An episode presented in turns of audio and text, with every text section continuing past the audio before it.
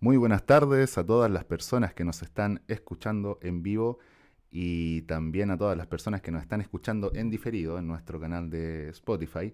Esto es el de VitaBit en su nuevo capítulo, capítulo número uno, después de nuestro exitoso capítulo número cero. Estoy acompañado, tal como la otra vez, con mi gran amigo y compañero Diego Núñez Diego. ¿Cómo estáis, Diego? Hola, hola Brian, ¿cómo estás tú? Bueno, yo estoy bien eh, y estoy emocionado de que parta ya el podcast para hacerle unas buenas preguntas al senador. Exactamente, y nos diste un tremendo spoiler de nuestro invitado porque también tenemos a otra persona en esta conversación que es el senador Kenneth Pugh. ¿Cómo está, senador? Muy bien, Brian, muchas gracias por la introducción y lo mismo, eh, saludos, Diego. Ahí un gusto estar compartiendo el ciberespacio para hablar de estos temas tan, tan contingentes de los cuales ustedes me van a estrujar hoy, así que denle nomás.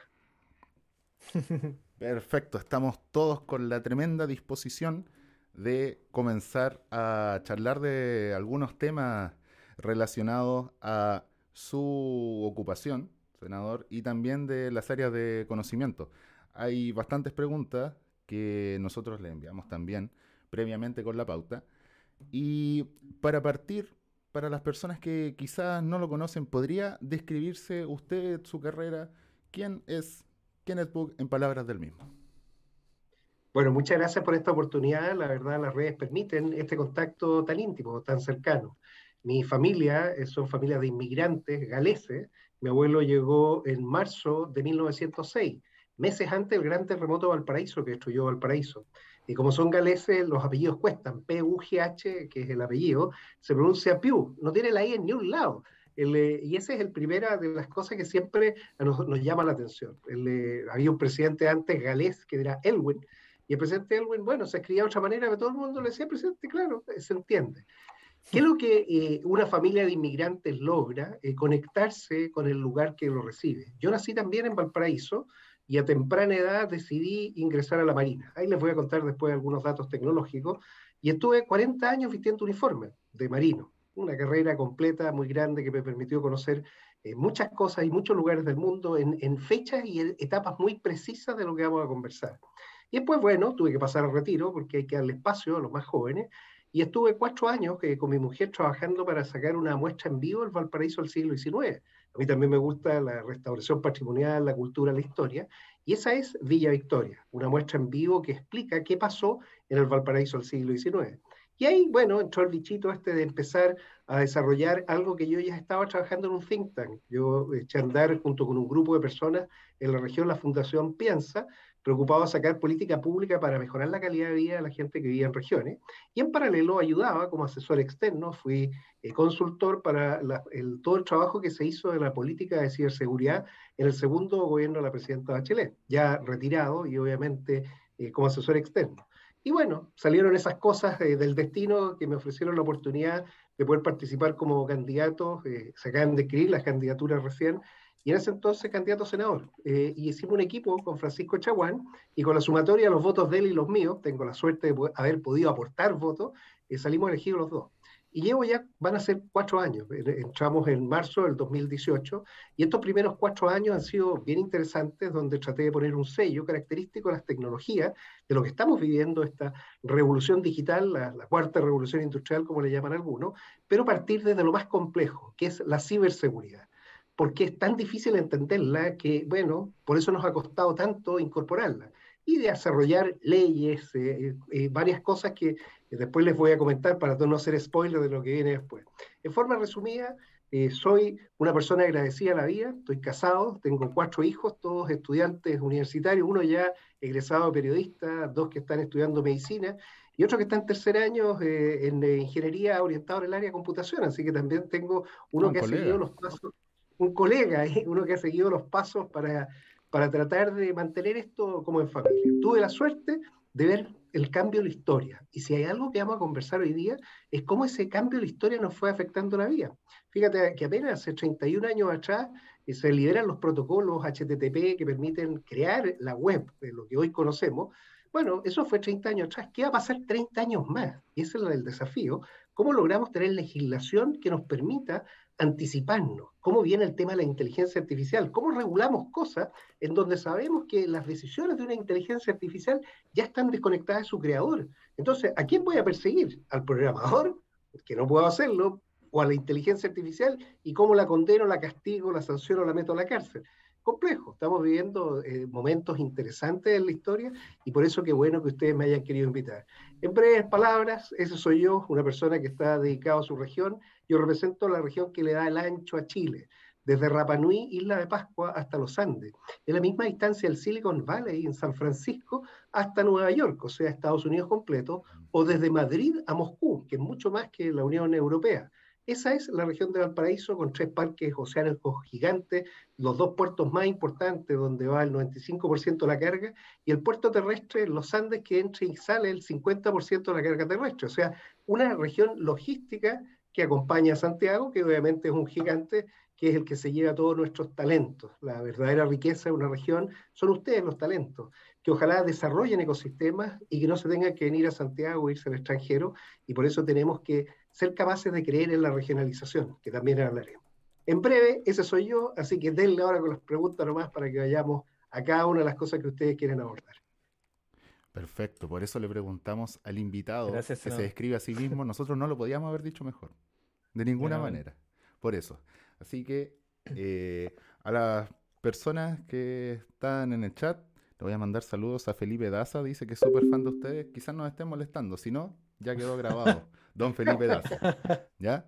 Así que, mm, bueno, Diego tiene una tremenda pregunta que hacerle. Bueno, eh, senador, tengo una pregunta que tiene que ver con algo que los tres tenemos en común, que es la tecnología, la electrónica, la informática. Y es cómo parte su pasión por la tecnología y la electrónica. Mira, todos fuimos niños y todos cuando niños quisimos ser algo. Algunos querían ser astronautas, buzos. Bueno, a mí me dio el bichito de desarmar las radios de mi abuelo, que eran radios a válvulas. O sea, yo vengo de la prehistoria. Ese es más o menos el momento en el que yo me conecto con las tecnologías. Y mi gran sueño de niño era construirme una radio galena. Imagínate de lo que estamos hablando. Eso ya es de museo. Bueno, así partí. Y, partí armando Radio Galena. Y cuando entré a la escuela naval, entré en el año 74 y me pasaron una regla de cálculo. Imagínate el instrumento que teníamos para poder trabajar.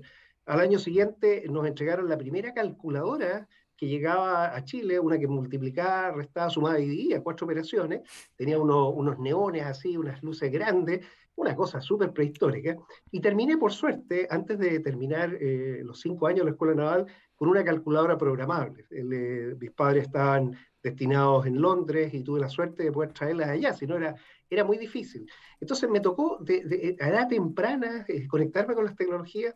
Piensa que en esa época no habían computadoras. El computador Altair viene del mismo momento en que yo parto metiéndome en la electrónica. O sea, fui pasando de las válvulas a los transistores, de los transistores a los circuitos integrados, de los circuitos integrados a los chips, a los computadores y así la serie completa. Eh, fui pasando de los antiguos computadores Pentium 1, 2, 3, bueno, partimos con el 80-88, o sea, les podría hablar de, muchas cosas que hoy se leen en los libros de historia cuando uno parte diciendo, para mí ese era el presente y el futuro, y nos maravillamos con cosas muy simples, encender un LED de siete segmentos, o sea, un número, era todo un desafío. Bueno, hoy en día se hacen cosas eh, mucho más rápidas, pero, pero yo creo que todo es lo mismo, es la pasión que uno tiene de, niño cuando quiere construir su futuro y empieza a descubrirlo, y yo descubrí las tecnologías, me gustaron, y por eso decidí seguir en esto, incluso en la carrera naval que ingresé después. Es un mundo increíble, la verdad. Sí. Eh, ¿Recuerdan los libros de arquitectura de computador y las clases? En la Biblia, para que vean. En el libro aparece la arquitectura, la 8088, nosotros la vemos en los libros nomás. Bueno, esa jugábamos nosotros con el Assembler del 8088, hasta el día de hoy tengo pesadillas, me acuerdo de ahí, y estamos hablando de computadores en DOS, o sea, y caracteres verdes.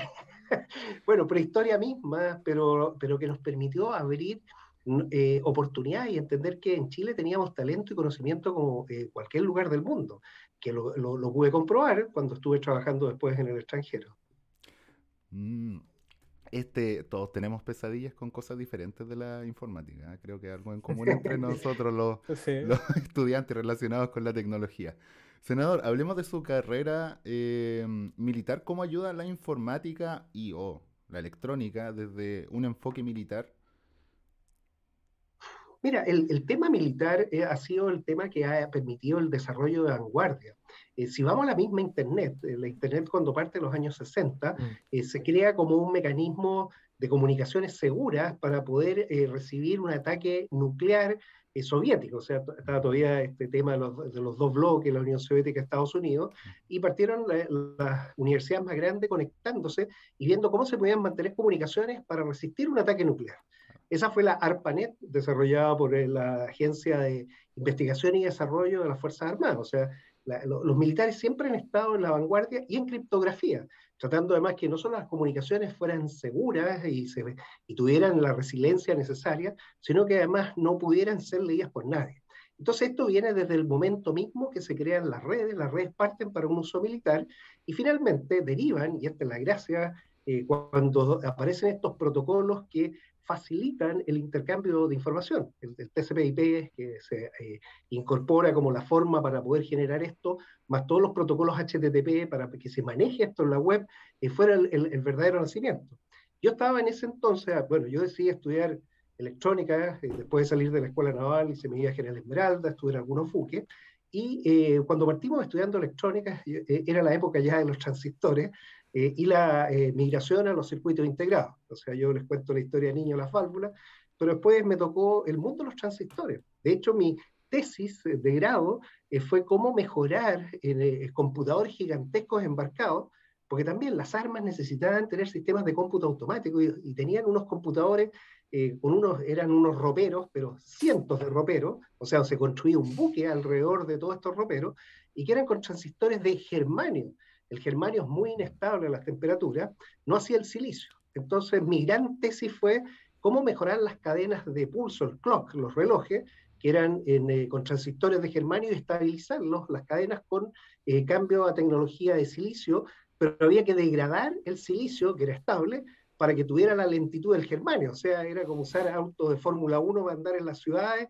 eh, pero porque eran más seguros y tenían mejores condiciones y esto significó meter las manos, investigación aplicada de verdad, en un problema real.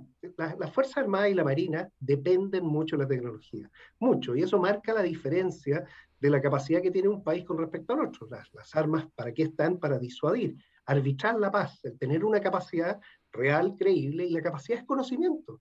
Es conocimiento para poder emplear tecnología y desarrollar tecnología vanguardia. Entonces tuve la suerte de participar en todos los procesos de modernización eh, cuando teníamos buques obsoletos que teníamos que fabricarles equipos nuevos y por eso me tuve que ir a trabajar a Israel. Fíjate que eh, en este proceso de los computadores de transistores, que me tocó con, los antiguos destructores County, yo pasé a las, a, las eh, lanchas misileras israelíes que tenían computadores digitales. Y ahí tuve que partir con el assembler para craquearlo, porque como no teníamos los programas para poder repararlo, bueno, había que meterse al código y había que hacer ingeniería inversa, pero por una necesidad de mantenimiento. O sea, cuando tú tienes una responsabilidad, estás a cargo de un sistema, el sistema tiene que funcionar y tienes que entenderlo, bueno, tú eres el primero en craquearlo, pero, pero es un hacking ético, llamémosle así, eh, hecho para poder conocer cómo funcionan los sistemas y poder sacarles el máximo rendimiento, si no es imposible.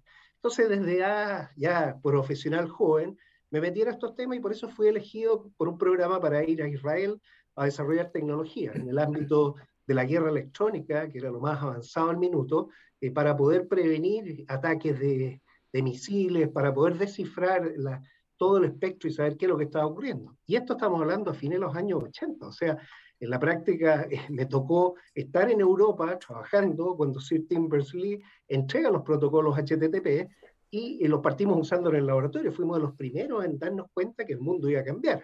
De hecho, cuando nace mi primer hijo, lo puse y se lo escribí, le dije, has nacido cuando eh, el mundo está cambiando y la Internet te va a cambiar la vida. Bueno, no ha cambiado todo. tenía razón. No sabemos lo que va a venir. Entonces la tecnología en las Fuerzas Armadas, y especial en la Marina, eh, son de vanguardia, se requieren especialistas que tengan conocimientos profundos para poder hacer estas cosas que te decía. O sea, no solo operar, sino que conocer y poder modificar. Y cuando uno modifica, uno puede mejorar los sistemas. Y ahí es donde se logra el conocimiento, cuando uno mete las manos. ser espectador es muy sencillo, a ser protagonista y actor. Entonces yo eso siempre los invito, metan las manos, vayan a la parte de la investigación aplicada, que las cosas funcionen. Se queman, no importa. De hecho, varias veces se me quemaron los computadores, había que repararlos rápidamente, pero bueno, son cosas que ocurren, pero que genera conocimiento, que a la larga da confianza, y la confianza permite hacer cosas que no pensábamos que íbamos a hacer. Ahí es donde yo aprendí que lo que hacían los laboratorios más avanzados del mundo, en Israel, por ejemplo, era lo mismo que podíamos hacer cualquiera aquí en Chile.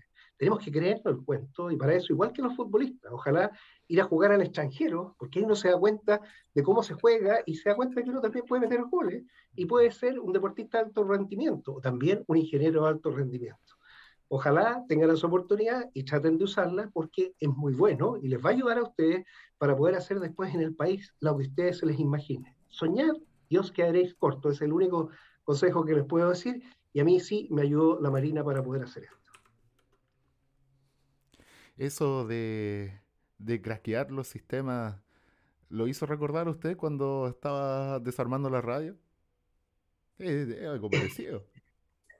Mira, el, eh, yo creo que uno parte, eh, eh, un buen hacker parte de la temprana, eh, cuando es capaz de desarmar, pero después armar. El todo el mundo desarma. El, el, tema es cómo lograr que esto funcione. Después no te sobran tornillos y esta cuestión está andando. O sea, el, el desarmar sí, está bien, pero el, el, desafío de verdad es dejarlo funcionando después y ojalá corrigiéndole defectos o fallas o mejorándolo.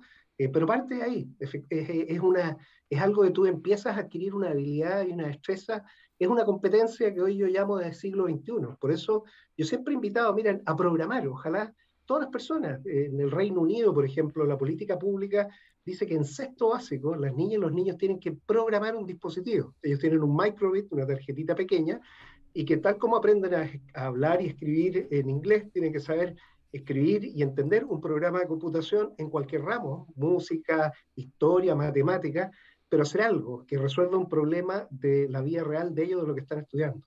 Y esas son habilidades siglo XXI que todos tenemos que tener. Dicen en los comentarios, es similar a la historia de Richard Stallman con la impresora Xerox. También una buena anécdota. Así que así nació la Free Software Foundation, que también Ojalá algún día traer a Richard Stallman, sería interesante. sería muy interesante. el prestigio que estás teniendo eh, de todas claro, vamos subiendo. Elon Musk va a ser en el programa 5. Ojalá. Ojalá. ¿Verdad que está funado también? ¿Verdad? Se me olvidó que, está funado. Bueno, aquí también hablamos de una vista académica, tampoco vamos a endosar lo que, lo que hizo. Su carrera, sí. Bueno, vamos al, al área, a las áreas de conocimiento. Eh, Muy bien. Senador, usted hablaba de la situación actual de, mm, de Chile. ¿Cuál es la situación, la relación actual de Chile con la tecnología? ¿Cómo lo ve usted? Mira, yo creo que Chile está viviendo un momento histórico en todo sentido. Está en lo social, en lo económico, en lo sanitario con esta pandemia, pero también en lo tecnológico. ¿Y por qué? Esto con cifras muy concretas. En Chile el acceso a Internet es casi universal y probablemente lo dejemos así. Todas las personas van a poder ingresar, lo único que vamos a tener que definir es con qué ancho banda. No le podemos dar 8K a Netflix a todo el mundo, pero, pero no, pero sí, sí tener la oportunidad. El, el, avance que ha hecho el país en fibra óptica comparado con otros países mm. es increíble. O sea, nosotros tenemos el cable de fibra óptica Magallanes que sale desde Puerto Montt, submarino, y este fue un proyecto hecho por una empresa chilena, es decir, ellos contrataron a los británicos que hicieron toda la batimetría, el sondaje, y contrataron después a los eh, franceses para que tendieran el cable, le compraron el cable a China, pero contrataron a Corea del Sur para que hicieran la integración. O sea, un proyecto gigantesco. Y llegaron a Puerto Williams, que queda en el canal Big. Puerto Williams es la comuna más austral del mundo. Y yo la recuerdo con mucho cariño, eh, porque ahí partí desarmando radio. yo estudiaba eh, en la educación eh, básica, eh, porque mi padre estaba destinado en, esa, en ese lugar, mis compañeros de cursos eran todos de etnia yagán y, y, bueno, la gente naval de las familias que vivíamos. Y coexistíamos de una manera muy especial. Estamos hablando a principios de los años 70. Entonces se, se da algo que yo digo hoy. Si la comuna más austral del mundo es, tiene la mejor conectividad de fibra óptica para Wi-Fi, para todos los accesos, Por eso es lo que tenemos que garantizarle a todo el resto de las comunas. Estamos en un proceso de instalar que todas las comunas continentales chilenas tengan acceso a fibra óptica para después con programas de última milla llegar hasta la última escuelita, hasta el último consultorio, no dejar a nadie fuera de la conexión, o sea, conectar a los no conectados, lo primero. Nos va a quedar las dos islas, el archipiélago de Juan Fernández y Rapa Nui y La Pascua, porque requieren de una conexión especial. Pero ahí tenemos el segundo proyecto, es el proyecto Humboldt, que es el cable de fibra óptica que va a conectar Valparaíso con Nueva Zelanda y con Australia. Y este es un tema estratégico, geopolítico, porque toda la Internet que nosotros conocemos, este ecosistema, el ciberespacio, está, lo más importante son los cables de fibra óptica submarinos la, Internet no funciona por satélites. Los satélites tienen mucha distancia, la velocidad es muy baja, la latencia, y se requiere de grandes volúmenes de datos que solo dan la fibra óptica. Pero toda la fibra óptica del mundo, por, el mar, está en el hemisferio norte. No hay fibra óptica en el hemisferio sur. Entonces Chile sería pionero en las primeras rutas digitales eh, para poder conectarnos. Y ahí empezamos a ver que Chile parte siendo un actor relevante. Después hemos licitado y ya está en despliegue y lo vamos a tener muy pronto, tecnologías eh, que van a permitir casi el mismo ancho de banda de la fibra óptica, pero de forma inalámbrica, el famoso 5G. Viene ya el 6G, el 7G, o sea, prepárense, ustedes van a tener, también les va a cambiar muy rápido esto, y ahí hay que ir a los principios, las cosas que son esenciales. Creo que eh, tenemos entonces una capacidad de conectividad gigantesca que el resto no tiene. ¿Dónde estamos mal? Es que no entendemos para qué queremos toda esta conectividad y todos estos datos. Si mm. tú te fijas ahora, hemos estado en, la mayor crisis eh, sanitaria económica, eh, pidiéndole a las personas que cada vez que van a salir, cuando se acuerdan que había que hacer el pase de la comisaría, pusieran todos los datos de nuevo. O sea, si usted ya sabe mis datos, ¿para qué me lo está pidiendo de nuevo? Y lo que es peor, de repente dicen, no, sabe que eh, esto que se imprimió no tiene validez porque no, no tiene ningún certificado digital ni, ni nada. O sea, hemos usado los computadores como máquinas de escribir seguimos en el siglo XIX, seguimos con la máquina de escribir. No hemos usado los computadores como sistemas transaccionales eh, seguros, transacciones seguras, porque de partida no tenemos algo que es esencial, una gobernanza de interoperabilidad. La interoperabilidad es lo mm. único que garantiza eh, que todos estos actos digitales que ocurren de todas las personas, del Estado, de las personas naturales y jurídicas, incluso los dispositivos, tengan certeza jurídica, validez, que no sean eh, repudiables. Y eso es que tienen trazabilidad e integridad. Nadie puede cambiar la información y todo el mundo sabe quién está usando los datos. Entonces el mundo de los datos se nos vino encima. Las grandes compañías que ganan la mayor cantidad de recursos son las compañías de datos y mueven la economía, mueven todo. Pero aquí no lo hemos entendido. O sea, hemos sido muy rápidos en crear carreteras, pero estamos con carretas arriba de las carreteras. Y todavía queremos seguir arriba de la carreta, que es lo peor. Y no estamos cambiando la mente. Entonces tenemos que formatear nuestro disco duro mental para pensar en digital. Y cuando diseñemos, tenemos que diseñar basado en la privacidad, todo lo que es la protección de los datos personales, por ejemplo, y también la seguridad, evitar dejar algún vacío, algún lugar donde alguien se pueda meter a hacer cosas que no queremos con nuestro código. El, poder programar de forma segura, tanto por los datos como por la seguridad de, la información, es esencial. Y también, si se hacen algoritmos, se tiene que hacer de forma ética y que aquí necesitamos eh, una generación de programadores éticos, porque está el tema de que uno puede introducir sesgos en sistemas especialmente de inteligencia artificial que parten decidiendo por una manera pero no para la otra. Pues todo eso es parte de un proceso de transformación gigantesco de la humanidad.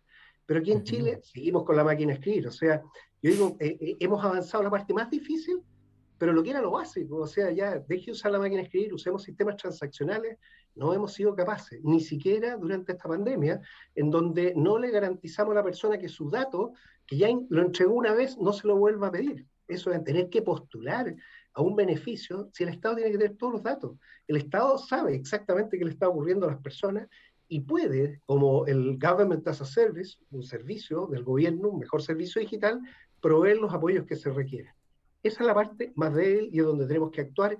Y yo he llamado a esta propuesta transformarnos en una república digital, por la razón y la fuerza de los datos. O sea, aquí hay un tema de fondo, de una oportunidad gigantesca, en donde podemos crear nuevos derechos. No solo el derecho a conectarnos a Internet, está bien, pero ¿para qué? El relacionamiento digital del ciudadano con el Estado.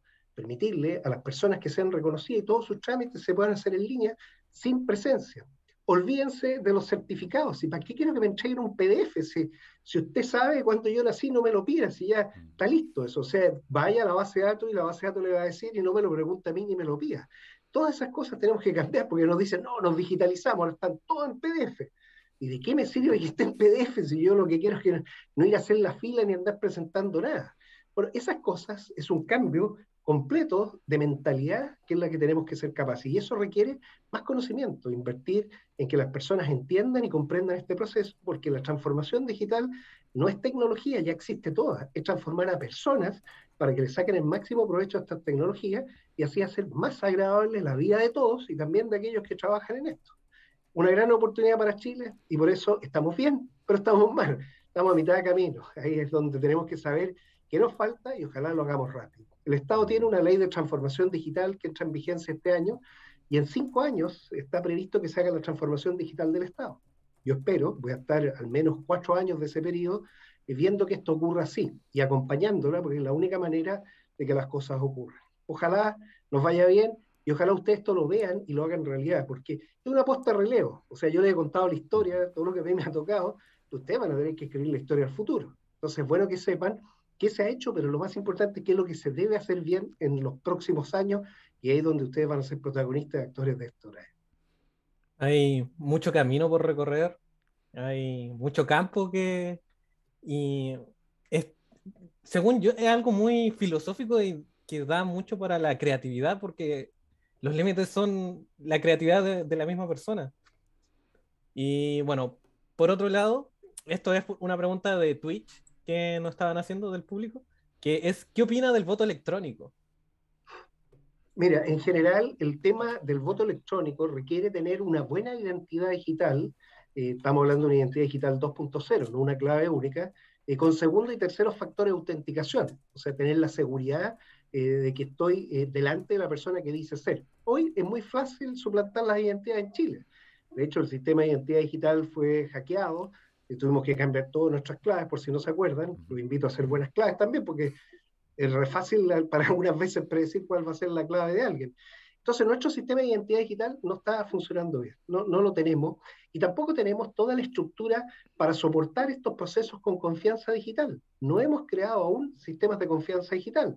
De hecho, el mismo permiso, la comisaría virtual, no sirve, no tiene reconocimiento. Nos falta. No quiero decir de que no, tenemos, no, no lo vamos a tener, pero una vez que recorramos una serie de, mejoras que tienen que ser parte. Fíjate que en el Reino Unido, que tiene muchas de las cosas que nosotros tenemos, eh, la mejor confianza es siempre la caja de vidrio, que la gente está viendo los votos y cuando se abren están todos viendo cómo se cuenta. Entonces yo mejoraría, por lo pronto, los sistemas de recolección de información y de confirmación de que efectivamente el traspaso entre lo físico y lo digital se hace bien, pero eh, eso de el poder juntarnos, ver, contar, es algo que es muy nuestro, ¿no? Quizás no lo reemplazaría. Hay países que lo han mm. reemplazado, uno de ellos es Estonia, donde ya queda muy poco que no se puede hacer, pero obviamente tiene sistemas de autenticación, identidades digitales 2.0, un mecanismo para evitar y una cultura. Y es una cultura que, que cuesta, pero que se puede lograr. Yo creo que sí, Chile va a tener sistema de votación electrónica. Por lo pronto yo les comentaba el sistema que usamos en el Senado, que nos obliga a tener la cámara Zoom encendida, saber que esto soy yo y me ven por todos lados, eh, y el mecanismo, bueno, relativamente sencillo para votar, eh, pero, es, pero es casi presencial, o sea, uno está virtualmente en el lugar y lo están viendo que uno está solo, que no hay nadie que, que lo está acompañando y que, que, está haciendo lo que tiene que hacer.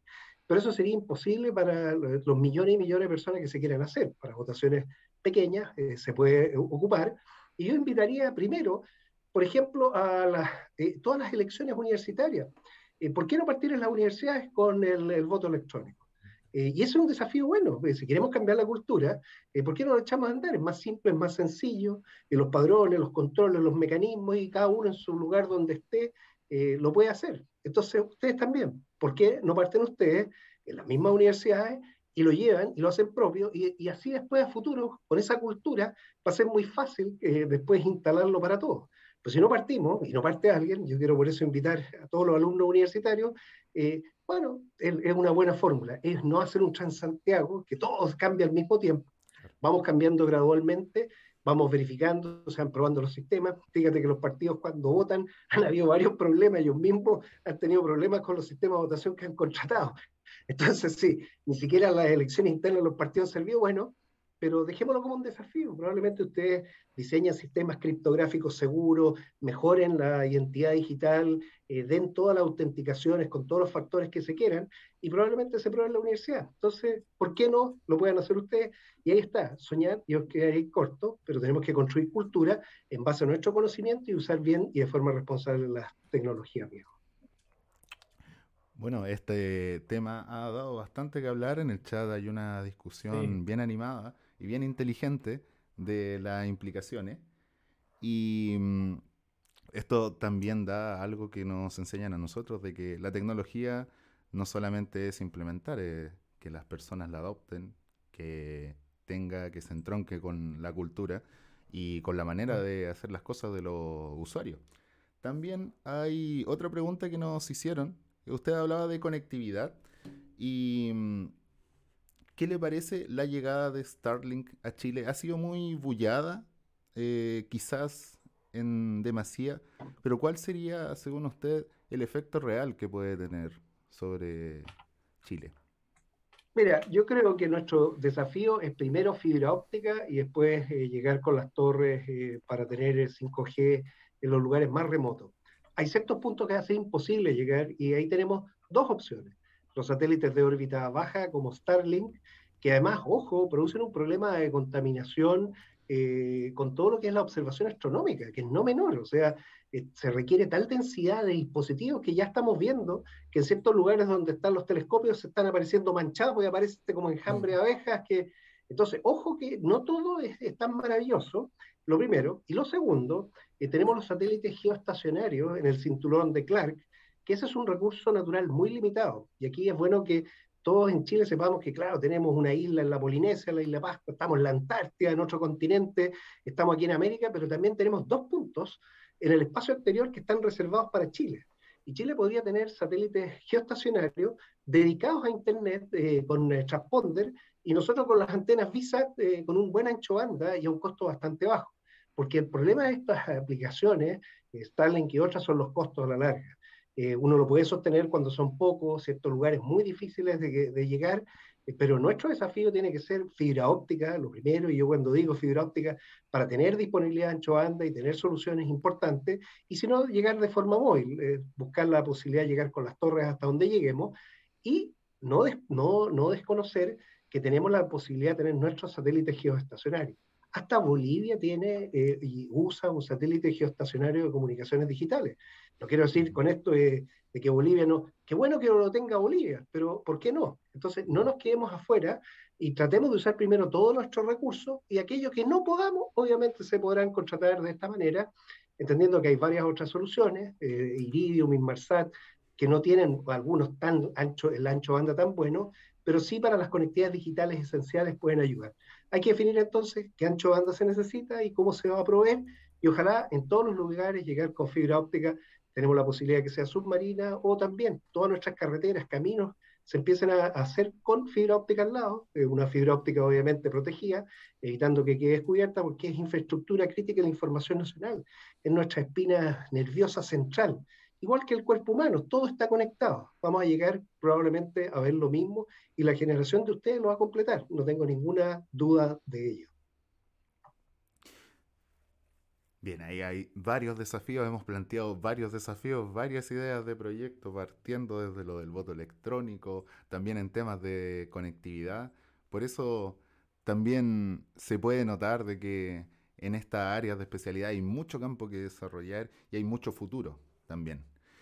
Bueno, continuemos. Otra pregunta que tiene que ver con la regulación de eh, estas actividades relacionadas con la informática Estábamos investigando, y yo recuerdo desde que estaba chico, que se comentaba de que hay una ley, la 19.223, que es la que tipifica figuras penales relativas a la informática.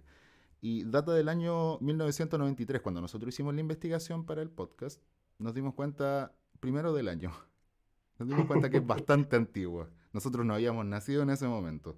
Y faltaba harto también. Y tiene cuatro artículos, o sea, ¿es pertinente para estos tiempos? ¿Se habla de cambiarla? Mira, es tan antigua que llevábamos apenas un año con Internet.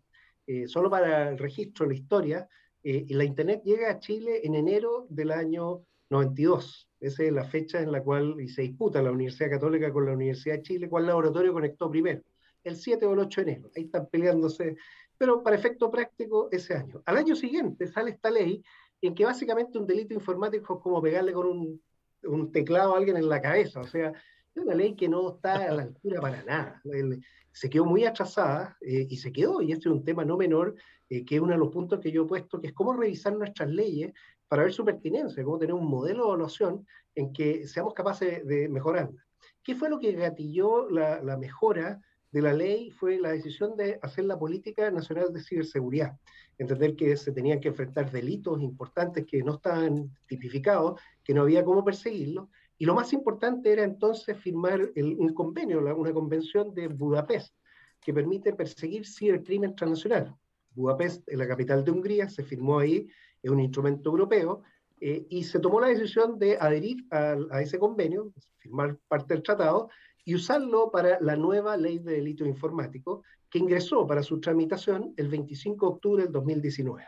En ese es el minuto en que empezamos a trabajar eh, esta ley, que ya está en su último trámite legislativo. Pasó eh, eh, por, la, por, el Senado, pasó por la Cámara de Diputados, volvió al Senado y está próxima a promulgarse. Y ahí sí vamos a estar al día eh, con los nuevos delitos, que van a estar bien tipificados, bien al día con todo el tema de adherir a esta convención para perseguir a los delincuentes que pueden estar en cualquier lugar del mundo. Entonces ahora sí Chile va a poder hacer acciones contra todos aquellos que nos ataquen desde afuera. Se define también todo lo que es el pentesting, el, el, eh, todo el, white hacking, eh, eh, para que los investigadores de ciberseguridad también puedan ser reconocidos y no como delincuentes, pero hay que tener ciertas previsiones y ahí estamos viendo los límites para evitar que existan accesos ilícitos que puedan ser explotados después por cualquiera. yo creo que la ley ha quedado bastante bien y espero que pueda salir promulgada, ojalá este año, ese sería un gran anhelo, y ahí les va a servir a usted y les va a ayudar bastante para poder entender las complejidades. Pero, nuevamente, no podemos esperar que pasen 20 y tantos años, 30 años en este caso, eh, para tener una nueva modificación. Yo espero cada eh, cuatro años eh, ponerle flags a ciertas leyes y estar revisando en todos los periodos legislativos para, en un proceso de 12 años, vale decir, tres periodos de un diputado, que es lo máximo que pueden estar por ley, eh, tener un plan de, de, fiscalización para ver si efectivamente las leyes, y especialmente las que hablan de tecnología, sirven o no sirven, están adaptadas o no, o si han aparecido nuevas tendencias jurídicas, regulatorias, o también nuevas tecnologías, estas sean contenidas en la legislación. Ese es el de, gran desafío, porque hoy, si uno hace una ley para una tecnología específica, como por ejemplo la ley de la televisión digital, que todavía no ha partido, bueno, esa ley va a quedar obsoleta cuando tengamos todas las transmisiones en 5G. ¿Quién va a andar preocupado de conectarse en un televisor de una norma que nadie la tiene si voy a estar con mejor calidad, con mejor variedad, eh, accediendo eh, con el mismo dispositivo que se va a conectar eh, directamente y, y, se va a saltar la tecnología. Entonces, no podemos hacer leyes para una tecnología eh, sí para conceptos, y estos hay que irlos actualizando. Mm. Pero la ley de delito informático es quizá el mejor ejemplo, tú muy bien lo has señalado, o sea, antiquísima, eh, quedó en el pasado y no fuimos capaces de llevarla al tiempo. Pero la respuesta, ya hicimos la pega, está en su tercer trámite legislativo, listo a salir y a promulgarse. Y ahí después blindar para evitar que los delincuentes que no hacen uso responsable de las tecnologías, la tecnología es neutra, no es ni buena ni mala, va a depender cómo la usemos, a ellos dejarlos afuera y preservar el ciberespacio para lo que queremos, para aquellas acciones que sí valen la pena, y no dejar que el resto nos destruya en varios aspectos. No solo el robo de credenciales, identidad digital, del dinero, el afectar la infraestructura crítica que puede causar la muerte de las personas, incluso la reputación. Fíjate que hay un derecho que es el derecho humano más importante para mi punto de vista después de la vida, es el de la libertad de expresión. Primero yo tengo, puedo vivir, y una vez que estoy vivo, yo puedo expresarme. Pero eso es un derecho humano de humanos, no es de máquinas. no es de inteligencia artificial, es trolls, avatar, y cualquier cosa que esté metido. O sea, yo no puedo permitir estas máquinas que empiecen a enfrentarse con personas y a cambiarle su actitud, su pensamiento. Entonces, debemos ser capaces de identificarlas aquellas, sacarlas y dejar que las personas puedan compartir un espacio que tiene todas las posibilidades. La Internet tiene cosas buenísimas y por eso hay que dejarla de la forma que es, con neutralidad. Chile adhiere a la neutralidad de la red y también a la neutralidad tecnológica con cualquier dispositivo. Somos en ese, en ese caso un ejemplo de cómo manejarnos, pero requiere educación. Las personas tienen que educarse, tienen que entender los riesgos, las amenazas, y por eso tenemos que formarnos en ciberseguridad a edad temprana, porque si no, podemos caer como víctimas o hacer un mal uso de ellas eh, porque no supimos mantener los valores éticos detrás del conocimiento, porque las personas que aprenden a hackear, algunas de ellas lo aprenden solo en YouTube, están en YouTube ahí, pero terminan haciendo cosas eh, totalmente reprochables. Ese es nuestro desafío, una ley que permita desarrollo de investigación en ciberseguridad y que persiga a todos aquellos que hacen un mal uso de la tecnología en el lugar donde estén, porque vamos a estar adheridos al convenio de Budapest. Muchas gracias, senador. Eh, palabras muy interesantes. Da para mucho que pensar porque, eh, por ejemplo, bueno, esto es un tema aparte, pero eh, tiene que ver con, la, con esta, las nuevas leyes que se van a imponer y, que se espera promulgar y con, bueno, ahora con la nueva constitución, esta posible nueva constitución, es sobre cómo cree usted que la nueva constitución debería estar vinculada con la ciberseguridad y la seguridad de los datos. Mira, afortunadamente nuestra constitución, en el mismo artículo que protege la vía, el 19, se protegen los datos personales. Y aquí es donde está la base de la ciberseguridad. La ciberseguridad parte de la protección de los datos personales y termina, podríamos decir, en la protección de la infraestructura crítica de la información. O sea, de todo ese espectro, todas las amenazas, eh, todos los incidentes que, que se puedan ocurrir y cómo manejarlo. Yo por eso he hablado eh, con quien yo trabajaba en el Senado, el, ex senador Felipe Arboe, actual convencional constituyente, porque queremos instalar el principio de la república digital. Eh, una constitución tiene que tener principios, y un principio que define la forma en que nos vamos a plantar, o sea, cómo queremos ser.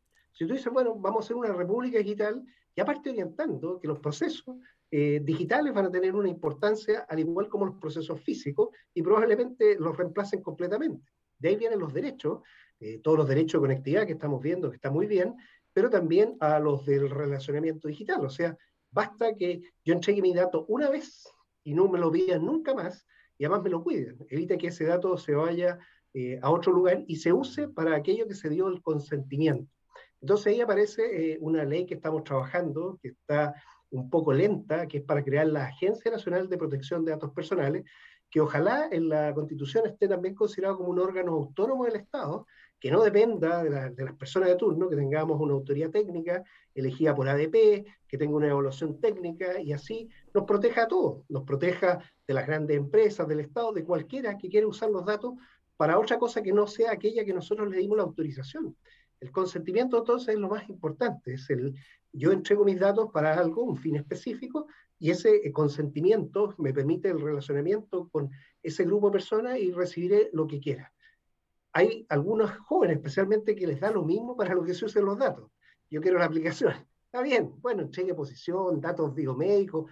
Cada uno verá lo que quiera entregar, pero tiene que estar informado. Entonces, el consentimiento informado es un cambio cultural que tiene que ser parte de nuestro esquema y ahí donde obviamente la constitución que ve las, grandes separaciones de poderes lo puede considerar de esa manera. ¿Cómo queremos construir esta, esta nueva república digital? y ¿Con qué elementos y, qué principios? Y eso no tengo dudas que eh, espero, y así lo, me lo ha dicho eh, Felipe Arboe, los vamos a tener considerados. tenemos que todos estar atentos, participar de los debates y si es necesario opinar. En la sociedad civil informada, ustedes eh, pueden perfectamente opinar y, y ser escuchados para que se le dé la importancia que tienen los temas. Todos los temas son importantes, pero obviamente el cambio que tenemos a una sociedad digital donde converge lo físico con este mundo virtual en uno solo, eh, ya hace muy difícil separarlo. Y por eso tenemos que regular, describirlo bien en la Constitución y después regularlo bien en las leyes. Muchas gracias, senador. Tenía también eh, esta respuesta justo entroncaba con una pregunta que hicieron que si cómo se regulaba la protección de los datos por parte de la, de la empresa, porque había preocupación por la venta de los datos personales. Ahí yo creo que se otorgó justo la respuesta, como si le hubiéramos preguntado por eso. Mira, estoy leyendo telepáticamente, ya los acabo de intervenir. Exactamente. Por eso decía... Claro, hacking cerebral. El cibersenador. Recuerden que por eso decía el anuncio que nos mandaron por mail, decía el cibersenador, ya, ahora tiene el poder de la telepatía. no, ah. muchas gracias, Brian. Mira, no es broma, mis colegas me pusieron así, eh, y a mí me dio mucha alegría, porque eh, partí con estos temas, lo veían como tan especial, y ellos mismos me empezaron a llamar al cibersenador. Tanto así que mi casilla de correo, y se las doy para que todos me puedan contactar, es cibersenador.gmail.com. Bueno, no me queda otra que el Gmail, pero, pero cibersenador va a ser la, forma que nos vamos a poder conectar. Ahí está el nickname, cibersenador. Bueno, em, ahora entonces estábamos hablando también de, iniciativas de, de, ciberseguridad. ¿Cuál diría usted que es la que más le, em, le, emociona o la que más le interesa respecto a la ciberseguridad de que no, una que no nos haya contado? Mire, ya les conté de la Agencia de Protección de Datos Personales, que espero que tenga autonomía. Viene una iniciativa que anunció el presidente en el mensaje el 1 de junio, que es la nueva Agencia Nacional de Ciberseguridad, pero para mí la más importante es el Instituto Nacional de Ciberseguridad, el INCIBER, que nos va a dar una capacidad propia para poder articular toda la investigación eh, y desarrollo y lo que es más importante, la innovación en ciberseguridad. Y esta es una industria, esto está puesto así en la Política Nacional de Ciberseguridad, la PNCS del 2017, que dice el objetivo es que Chile va a desarrollar una industria de ciberseguridad y que el Estado va a, usar estos productos de ciberseguridad. Y estamos hablando de criptografía propia, sistemas transaccionales, eh, más todos los elementos que permitan eh, no solo prevenir, mitigar y poder enfrentar ataques, amenazas y otras cosas. Esto es nueva riqueza. Las mismas industrias eh, financieras, las fintech, por ejemplo, la gran parte es ciberseguridad. Acabamos de firmar el acuerdo DEPA, the Digital Economy Partnership Agreement, con Nueva Zelanda y Singapur, dos potencias digitales, y tiene 13 veces la palabra interoperabilidad, que es la que hablábamos que necesitamos, y un artículo especial de ciberseguridad. Entonces, tener un instituto que además va a estar en regiones, porque no podemos permitir que esté todo en Santiago. ¿Y cuál es la propuesta? Que esté donde está la puerta de entrada y salida a Internet. Como ya les dije, los cables fibra óptica entran y salen a Chile por Valparaíso. Bueno, ubicarlo en Valparaíso. Ya tenemos un trabajo bastante avanzado este año en la glosa, la ley de presupuesto con la Agencia Nacional de Investigación y Desarrollo se le va a dar vida, se le va a institucionalizar para que pueda partir como una iniciativa nacional, pero de impacto continental. Y yo quiero poner esto en relevancia porque somos el primer país en Latinoamérica que, por ejemplo, tiene una ley, la 21.113, que declara a octubre mes de la ciberseguridad. Entonces, ojo en octubre, usted tiene que hacer dos cosas, difusión de ciberseguridad y ejercicios nacionales de ciberseguridad. Ojalá enfrentamiento que lideren ustedes y elijan al mejor equipo de la región para que después venga a competir con otro equipo. Y así tener en octubre, tal como está la liguilla de fútbol de cualquiera, la Copa América, bueno, tenemos que tener la Copa, la Cibercopa y disputarla y ver dónde se va a quedar. Conectar entonces el trabajo de investigación aplicada de todas las universidades y esa es la labor que se quiere conducir desde este instituto, desarrollar estos ejercicios, ejercicios regionales y ejercicios nacionales, y someter también al sistema nacional a prueba para verificar de forma externa si está funcionando o no está funcionando.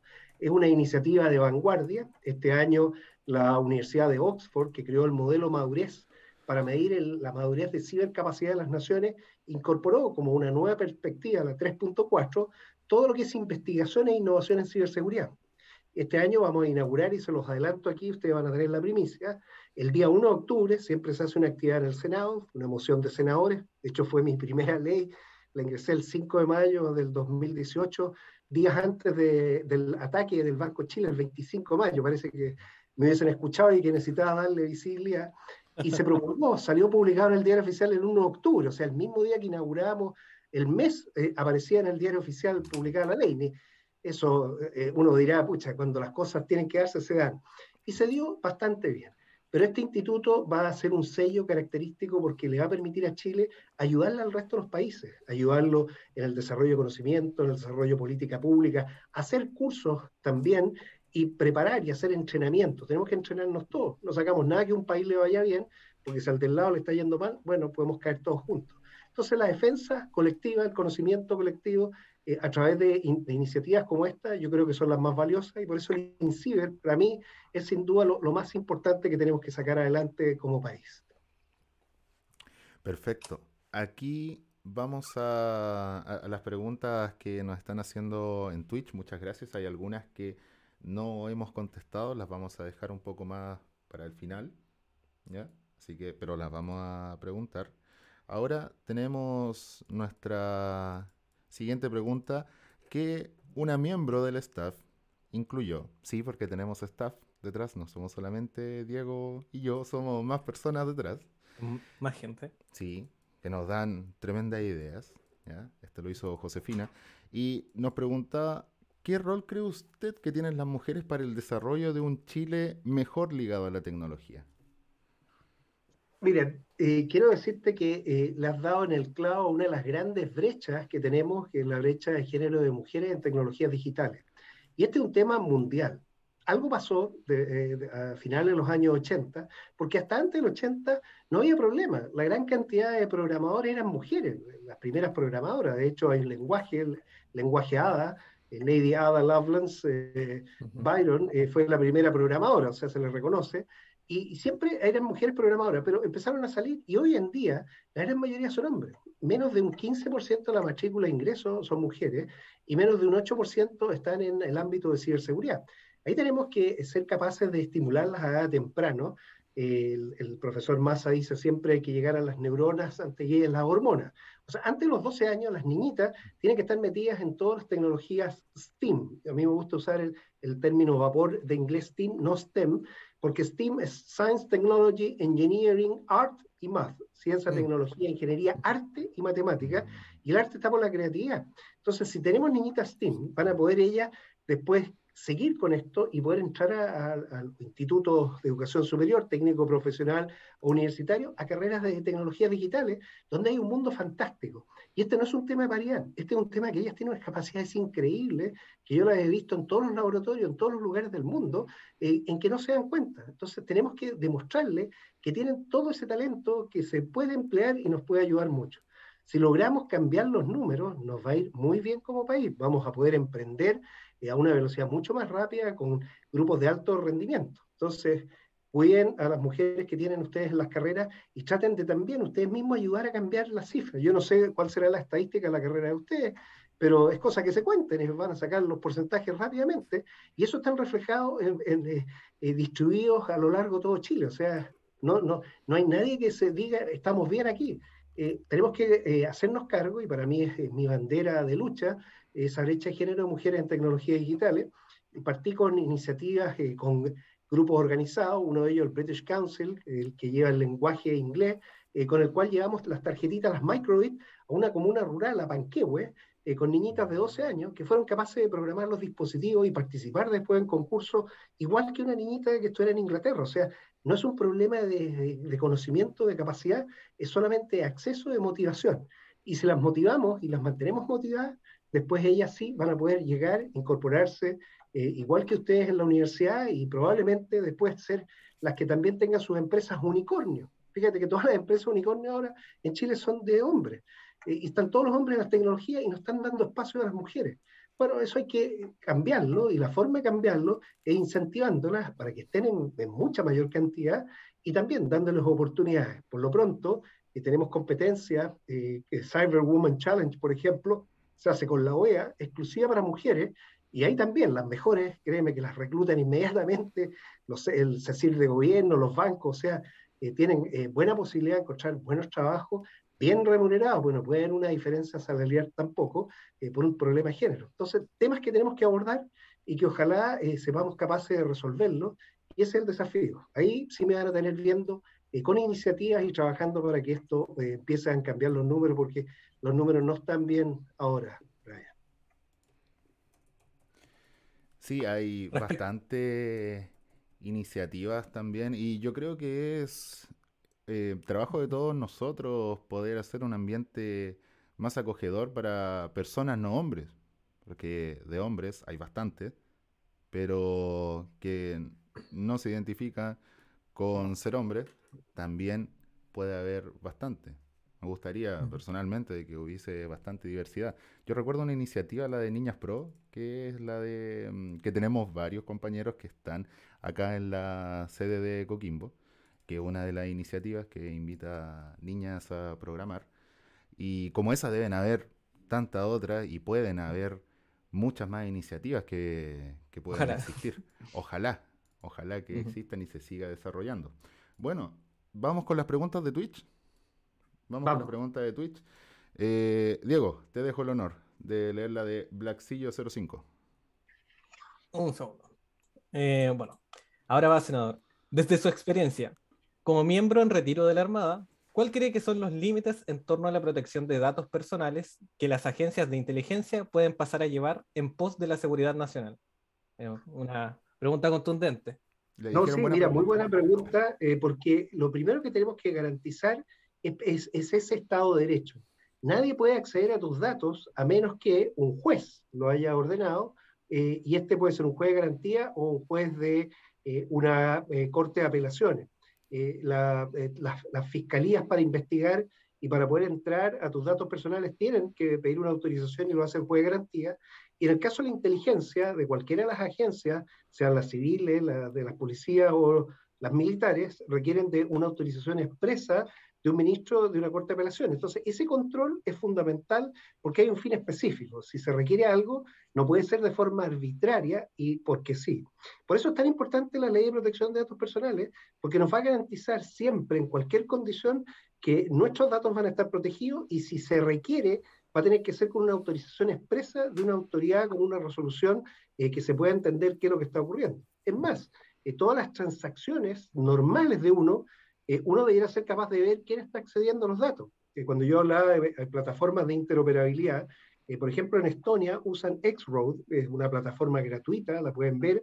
Existe el Instituto Nórdico de Soluciones de Interoperabilidad, el NIS.org, y en esa los ciudadanos pueden entrar y saber quién está accediendo a los datos y por qué. O sea, entró el Ministerio de Salud para ver mi dato y poder entregarme el remedio que yo necesitaba.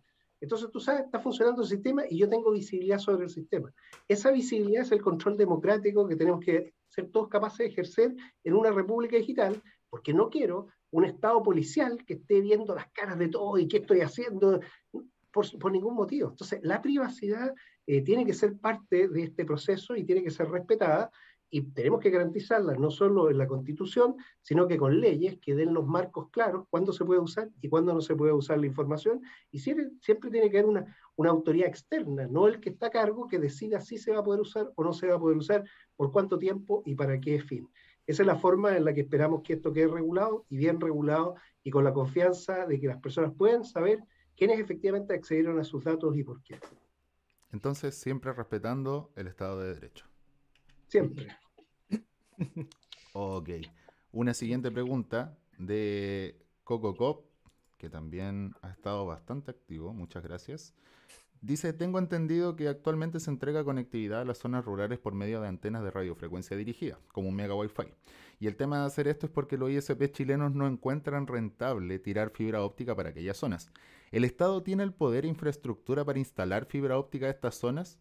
¿O siempre se debe esperar a que un ISP lo haga?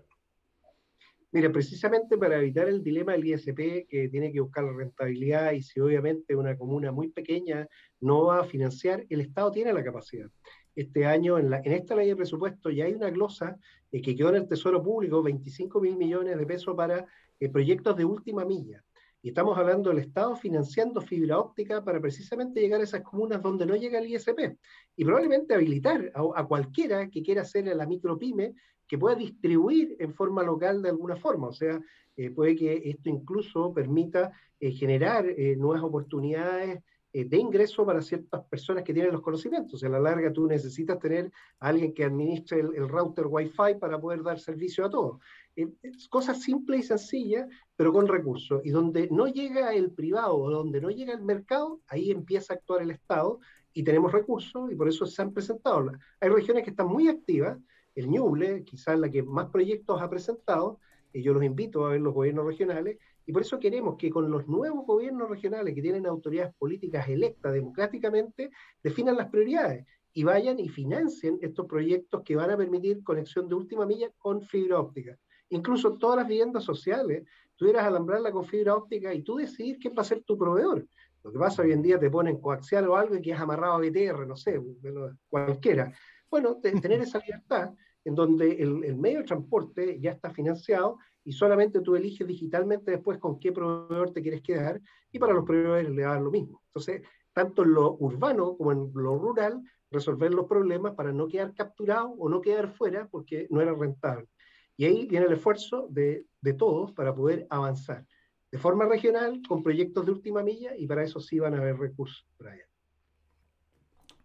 Ok. Voy a, antes de continuar, para todos los espectadores, les comento de que estamos trabajando en un proyecto, este podcast eh, se enmarcó ahora dentro de un proyecto que nuestro productor ejecutivo Carlos Manzano nos está apoyando.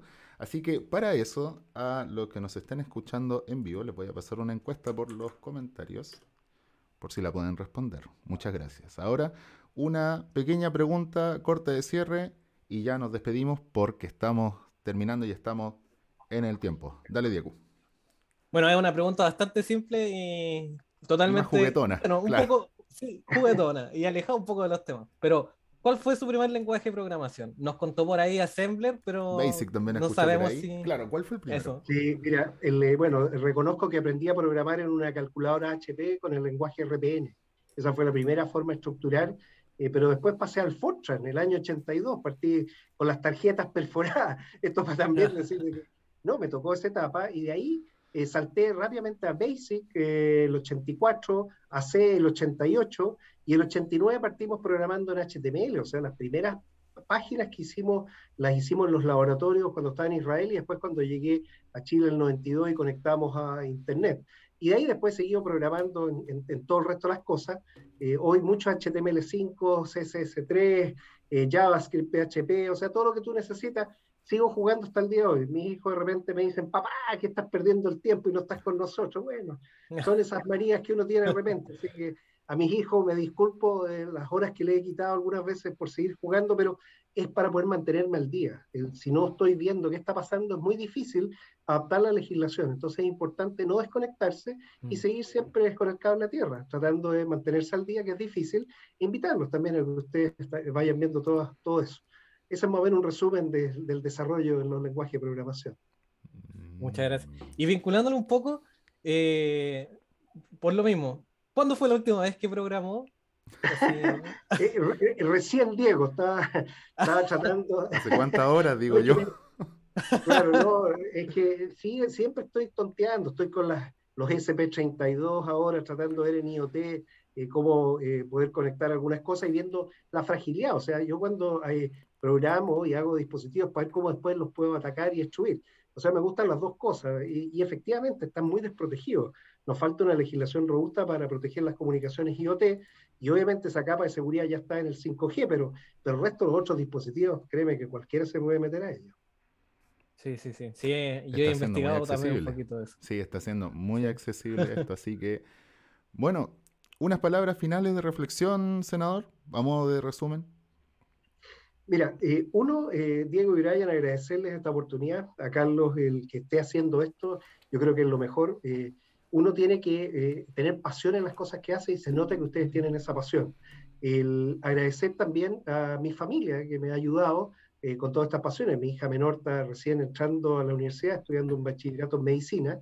Eh, y los hijos son los que lo ven a uno. O sea, si ustedes quieren conocerlo a uno de verdad, van a tener que algún día preguntarles a ellos. Me siento muy contento de estar en el Senado, estoy trabajando eh, para la próxima generación, para poder dejar algo que sea un legado, eh, que son cosas importantes y trascendentes, y agradecido haber vivido procesos históricos eh, que no son repetibles. ver la caída del muro de Berlín con la, el despliegue del Internet fue una cosa única, todos los proyectos que fui desarrollando en mi carrera hasta el día de hoy. Y yo creo que lo único que motiva eso es el soñar. Yo los invito a soñar, siempre sueñen cosas increíbles, porque créanme, van a superar los sueños con creces. Nunca pensé que iba a llegar al Senado y a ser senador, y bueno, estoy aquí. Entonces estoy tratando ahora de entregar y devolver todo lo que he recibido en mi vida. Así que un agradecido a la vida, de la familia, de la señora, de la mujer que tengo, de los hijos, y esta oportunidad con ustedes. Ojalá traspasarles esta experiencia que les ayude, porque ahora ustedes son los que tienen que construir. Y acuérdense que lo que están viendo ahora, en 20 o 30 años más historia, así que guarden las cosas para el museo, porque esto pasa más rápido de lo que uno cree. Guarden sus arduinos, guarden sus arduinos, guarden todas esas placas. Los arduinos quemados igual. Claro. o los LED quemados. Es muy, interesante quemar un LED. Creo que sí, es muy interesante, muy llamativo. bueno, entonces estamos terminando. Muchas gracias a todas las personas que han comentado y que comentan también de la buena calidad de este podcast. No podríamos hacerlo esto también sin ustedes, sin sus preguntas. Me alegra mucho ver de que generamos un espacio de reflexión, por lo menos hoy. Que hubieron bastantes preguntas y muy al punto da mucho que decir, muy bien de las personas que nos están viendo, de que están siendo creativas para hacer preguntas. Así que, que bueno, muchas gracias, senador, por habernos acompañado en esta tarde. Ya estamos cerrando el de Vita Bit. Dejamos invitada a todas las personas a nuestros próximos capítulos. También estamos en Spotify. Voy a pasar también el link por el chat de acá. También lo pueden buscar. Les recomiendo que lo busquen como Acadit UCN, ahí lo van a encontrar. Yo traté de buscarlo con David David, no me salían. Hasta el día de hoy no sé por qué. Como decimos en términos técnicos, se puso mañoso el Spotify. Así que, bueno, senador, muchas gracias. Diego, también muchas gracias por acompañarnos. Muchas gracias, muchas gracias a ti, Brian. Muchas gracias, senador. Ahí en el chat de Twitch se, se le quería harto, senador, la verdad, porque habían eh, varios comentarios diciendo un gusto con el senador. Muchas gracias por responder las preguntas. No pudimos pillar nunca al senador. No lo pudimos pillar nunca. Se las sabía todas. Sí. No, le agradezco a ustedes. Gracias, Brian. Gracias, Diego. Y también a todos los que estaban conectados. Fue muy dinámico y cuando ustedes quieran, podemos seguir conversando más adelante eh, para el, cuando estén ya en el programa 50. Ahí podemos revisar qué es lo que ha sido todo esto. Comprométanse y nos vemos muy pronto. De vida, vida histórico. Muchas gracias, senador. Perfecto. Muchas gracias. Vamos a detener la parte grabada. Hasta luego.